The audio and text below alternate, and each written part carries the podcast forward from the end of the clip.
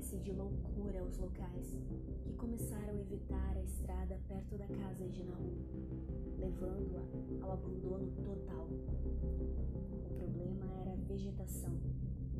Todas as árvores frutíferas floresceram com estranhas cores, e no solo pedregoso do jardim e do pasto adjacente havia mudas bizarras que apenas um botânico poderia região.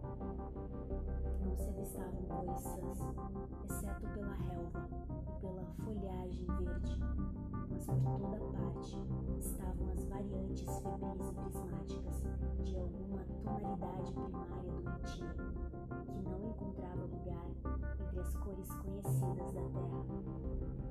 As discentras transformaram-se em ameaças sinistras e as sanguinárias cresciam em insolente perversão cromática.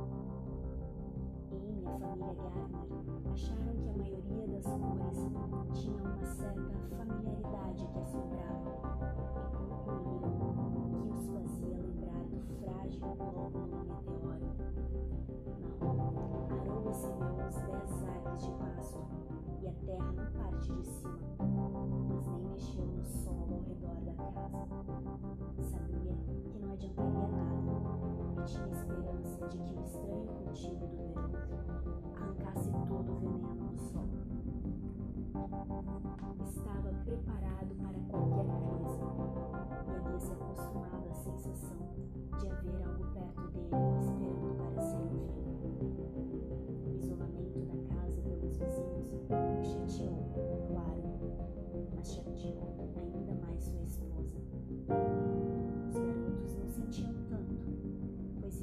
escola todos os dias.